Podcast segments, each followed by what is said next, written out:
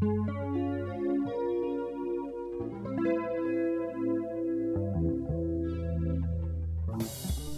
меня зовут Виктория Алексеева, и по призванию души я стала школьным учителем литературы. Основала свою большую онлайн-школу «Литература 100», где мы готовим всех ребят к ОГЭ, ЕГЭ, проводим курсы для 10 класса, а также курсы для учителей. Да и вообще, пожалуй, создали большое сообщество учителей филологов. Всем привет! В сегодняшнем подкасте мы с вами поговорим о толстовстве Льва Николаевича Толстого и о романе «Мастер Маргарита Булгакова». По идее, какая здесь связь? Сложно установить. Давайте разбираться. С этими двумя текстами связаны два огромных заблуждения. Очень часто считается, что Льва Николаевича Толстого отлучили от Русской Православной Церкви и что Булгаков написал антихристианский роман. Очень часто его называют апокрифическим, то есть текстом, который повествует о днях Иисуса Христа, но при этом не признан канонической православной церковью и называют иногда пятым Евангелием, Евангелием от Михаила. Ну, есть четыре Евангелия, признанные православной церковью, и вот это вот пятое, мол, антихристианское. И очень часто звучат разнообразные трактовки, связанные именно с этим утверждением. Давайте разбираться в том, почему это неправда. Идея поговорить именно об этих двух текстах родилась следующим образом. Михаил Ифанович Булгаков не создавал никакой религии, не создавал никакого вероучения. И чтобы доказать это, я как раз-таки хочу поговорить о толстовстве. Это действительно уже является вероучением, есть последователи этой религии. Хотя сам Лев Николаевич Толстой говорил о том, что он сам не является толстовцем. Вот на этих двух примерах, на этих двух сопоставлениях мы с вами придем к общему выводу. Давайте начнем в двух словах про Льва Николаевича Толстого. Сегодня Григорович сообщил, что Тургенев, воротившийся от Льва Толстого, болен, а Толстой почти с ума сошел и даже, может быть, совсем сошел, напишет Достоевский в 1880 году. Именно в этом году в Москве был открыт первый памятник Александру Сергеевичу Пушкину. Лев Николаевич Толстой отказался ехать на этот огромный праздник, хотя туда собирались все самые значительные литераторы, разносили речи, потому что это был первый памятник, открытый писателю в Российской империи. Это, конечно, было огромное такое событие, но вот Толстой на него отказывается приезжать. И это становится поворотным событием, ну, не сам, конечно, отказ от того, чтобы выступить, а это просто яркий симптом того, что Лев Николаевич Толстой полностью уходит от писательства, от прозы, которой превалирует сюжет, есть разные линии повествования судеб героев, судьбы героев, Волконский, Пьер. От всего этого Лев Николаевич Толстой уходит, и уходит он именно в философские искания, в размышления о том, кто есть Бог, что такое настоящий христианин и как следует жить. Когда Толстой все чаще и чаще задумывается над этими вопросами, он приходит к весьма неутешительным размышлениям о том, что мир как бы сходит с ума, люди живут неправильно, и надо жить по-чистому, Сейчас я вам более подробно расскажу все эти тезисы. Вот если вам интересно, то можете обратиться к исповеди Льва Николаевича Толстого. Этот текст он создавал три года. Здесь просто очень много про это рассказано. Кроме исповеди, в последнем романе Толстого, крупном романе «Воскресенье», мы тоже видим становление всех его идей, связанных с размышлениями о том, что христианство в его время не верно, что люди пошли ложным путем. И он пытается найти зерно истины, то, на чем когда-то основывалась религия, и то, к чему должны прийти люди.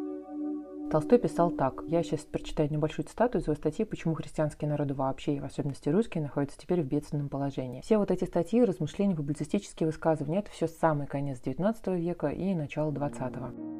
Учение Христа слагалось из тех вечных истин о жизни человеческой, смутно предчувствуемых всеми людьми и более или менее ясно высказанных всеми великими учителями человечества, браминскими мудрецами, Конфуцием, Лао Цзэ, Буддой. То есть некогда были те, кто точно понимал правду жизни, истину. Истина была очень проста. Кстати, во многом здесь есть отсылки. Мы можем вспомнить с вами Платона Каратаева, который, можно сказать, наверное, был первым таким толстовцем в русской литературе. Если вы помните его философию, то, соответственно, вы, я думаю, сможете установить и саму суть учения Толстого. Толстой говорит о том, что есть пять самых главных заповедей в христианстве. Это не гневайся, не сердись, в душе своей затуши злобу против брата своего, не прелюбодействуй, несмотря на женщину с дурными мыслями, не клянись, не давай никаких обещаний. Если спрашивают тебя о чем-нибудь, то говори да, если да, и нет, если нет. Не протився злу. Если кто ударит тебя в одну щеку, лучше подставить другую щеку, чем за удар отвечать ударом. Люби всех людей, даже врагов, и делай им добро. Ну вот э, чаще всего Толстой говорил именно о непротивлении злу, и даже очень часто вот это учение толстовства определяется именно как непротивление злу насилием. То есть совершено некое зло, мы должны встречать его с добром. Очень характерной является э, его реакция на гибель Александра II. Напомню, его взорвали, это стало достаточно такой огромным потрясением в российском обществе. Смерть Александра II, убитого террористами. И Толстой пишет письмо Александру III, это сын Александра II, новый император Российской империи. И Толстой просит Александра III помиловать вот этих самых цареубийц, читая его письмо. Только одно слово прощения и любви христианской, сказанное и исполненное с высоты престола, и путь христианского царствования, на который предстоит вступить всем, может уничтожить то зло, которое точит Россию. Как воск от лица огня растает всякая революционная борьба перед царем-человеком, исполняющим закон Христа.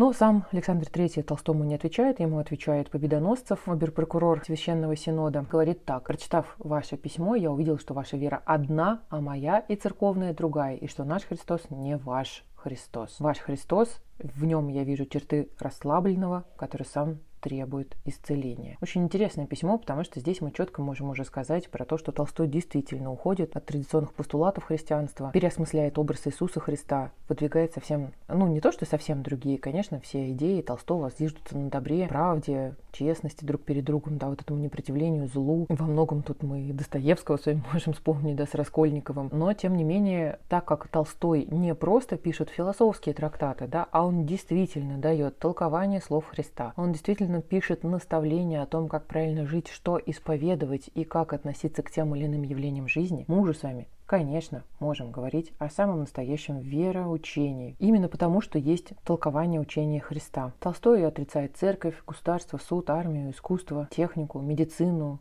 мясную пищу. То есть он говорит о некой коммуне, о возвращении к природе, к истокам, к ясности, чистоте, простоте, об аскетизме. И именно в это время он понимает, что его жизнь не соответствует тем постулатам и идеалам, про которые он говорит. Все-таки Толстой дворянин, у него огромное количество крепостных, он очень известный писатель, его произведение кормит его и его огромную семью с большим количеством детей. И он понимает, что его собственная жизнь не соответствует тому, как я уже сказала, что он пропагандирует, тому, что он говорит. И Толстой понимает, что именно примером собственной жизни он должен показать, как правильно жить. Выходит очень много разных притч, очень много разных статей. Его последние поздние произведения, все это посвящено осмыслению жизни с точки зрения вероучения, с точки зрения вселенского смысла. Толстой во многом в это время уже недоволен своими произведениями той же «Войной и мир». Он как-то говорил, что там слишком мало философии, слишком много сюжета и любви. Ну, собственно говоря, если бы он поступил иначе, мы бы с вами совсем не смогли читать этот текст, наверное. Из произведений вот могу вам назвать «Смерть Ивана Ильича», «Живой труп», «Власть тьмы», «Отец Сереги». Да, кстати, в школе могли читатели, как учителя, отдавать, проходить, помнить рассказ «После бала». Он написан уже в 1903 году. Это вообще-то одно из самых поздних его произведений. И хоть он в школе проходится, по-моему, в классе восьмом, часто нами воспринимается достаточно буквально, композиционной особенности. Вот белое, розовое, прекрасное, а вот красное черное ужасное. Вообще этот рассказ, конечно, связан с идеологией и философией Льва Николаевича Толстого. Без знания вот того, о чем я вам сейчас рассказываю, понять выбор главного героя и его резкое отвращение от отца и от самой Вареньки, понять это невозможно, потому что главный герой искал вот этих идеалов толстовства, вот этих идеалов доброты, непротивления злу, а увидел, как много зла, насилия, ненависти находится в людях, и это, конечно, его отталкивает, потому что здесь нет правды. Честно говоря, без вот этих знаний, как я уже сказала, вот я не знаю, как можно даже этот рассказ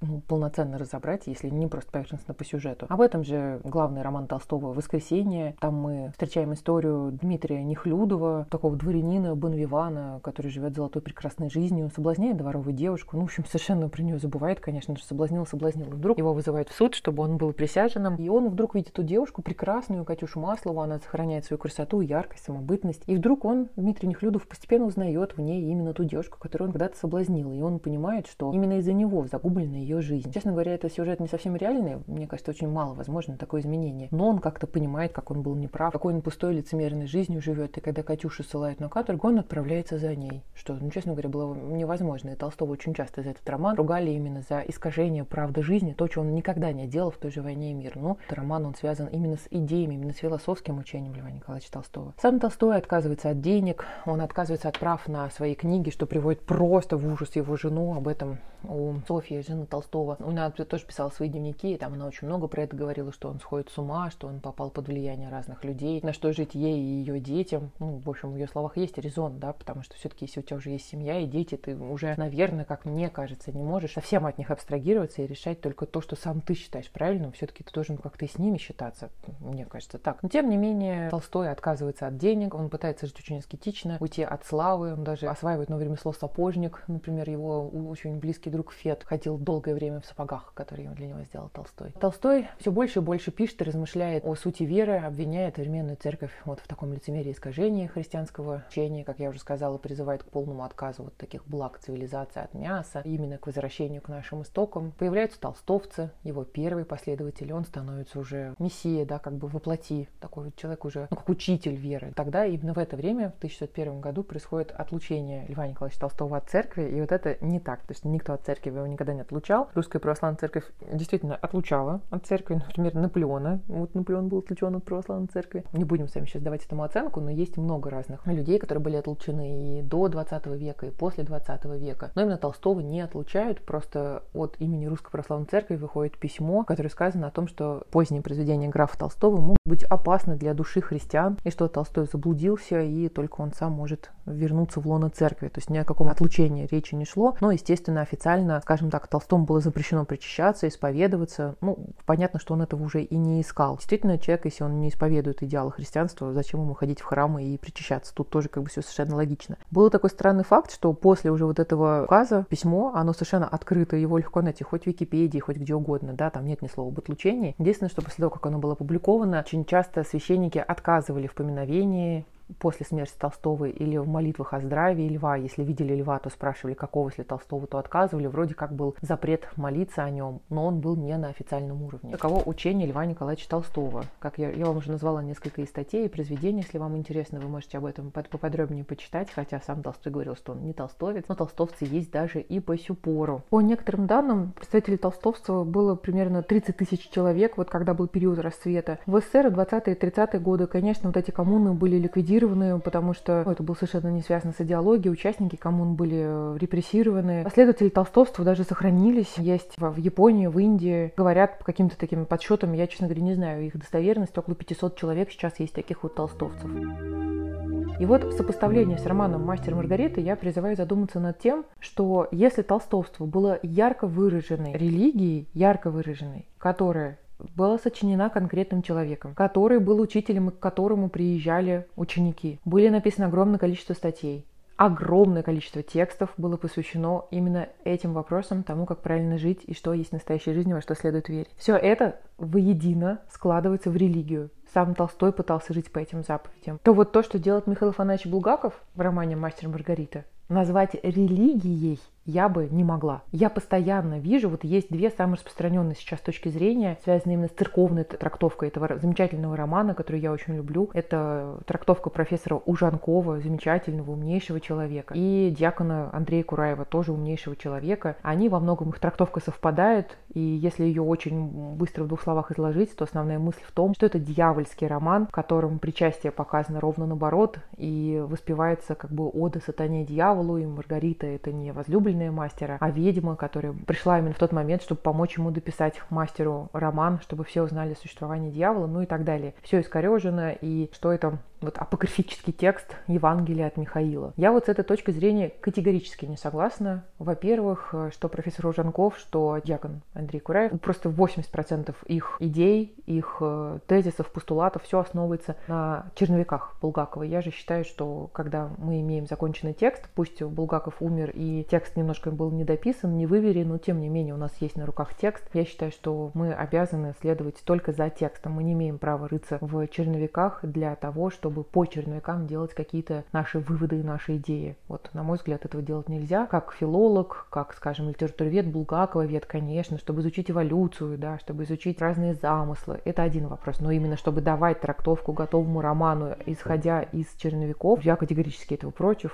Мне кажется, этого делать нельзя. И, как говорил Пушкин, писателя надо судить по законам им созданным. Если у нас есть текст, значит, мы судим по этому тексту, а не по сопутствующим черновикам. В самом тексте никаких вот таких идей, трактовок не встретишь. Маргарита показана именно возлюбленный мастера, который вдохновляет, который его оберегает, который его спасает и так далее. И вот то, насколько Лев Николаевич Толстой жил в парадигме вот этой новой философии, насколько эта новая философия отражалась как на его семье, как на его делах в имении, как на его текстах, на статьях, на произведениях, на всем. Так этого не произошло в жизни Михаила Афанасьевича Булгакова. Был конкретный роман, в котором Михаил Афанасьевич обращается к вечным образам, к образу Иисуса Христа, Понтия Пилата, Левия Матвея. Это вечные образы.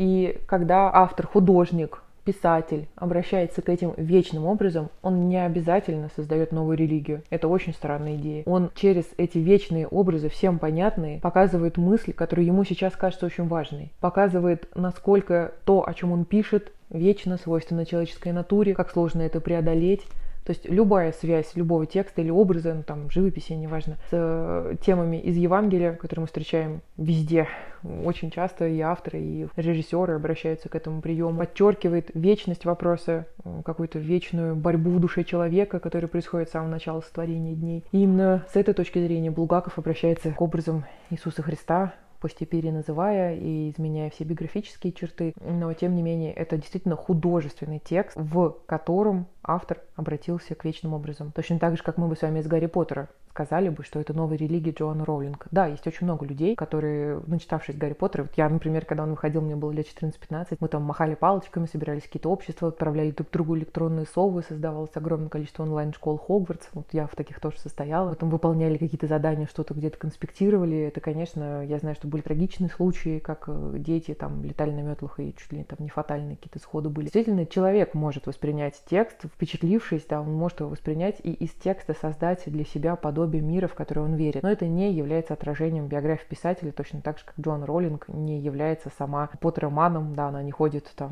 в мантиях и не колдует палочками. Она нормальная женщина, которая написала роскошную гениальную книгу, которая тоже очень много отсылок к тем самым вечным образом. Также и Булгаков. Он не жил идеями, заложенными в «Мастере Маргарите». Он не воспринимал это как веру, он не воспринимал это как пятое Евангелие или как жизнеописание Христа. Это был его художественный мир, это был его художественный замысел, художественное воплощение, осмысление текстов, придача им нового смысла, как это может отразиться здесь на нас, да, как связана Москва 30-х годов и Иерусалимские главы, что люди как люди только квартирный вопрос их испортил, да и милосердие все равно стучится в их сердца. Именно это важно. Поэтому, если подытожить сегодняшний подкаст, хочу вам показать эту разницу, да, между настоящим вероучением и художественным текстом, в котором автор обращается к вечным образом, связанным с Новым Заветом.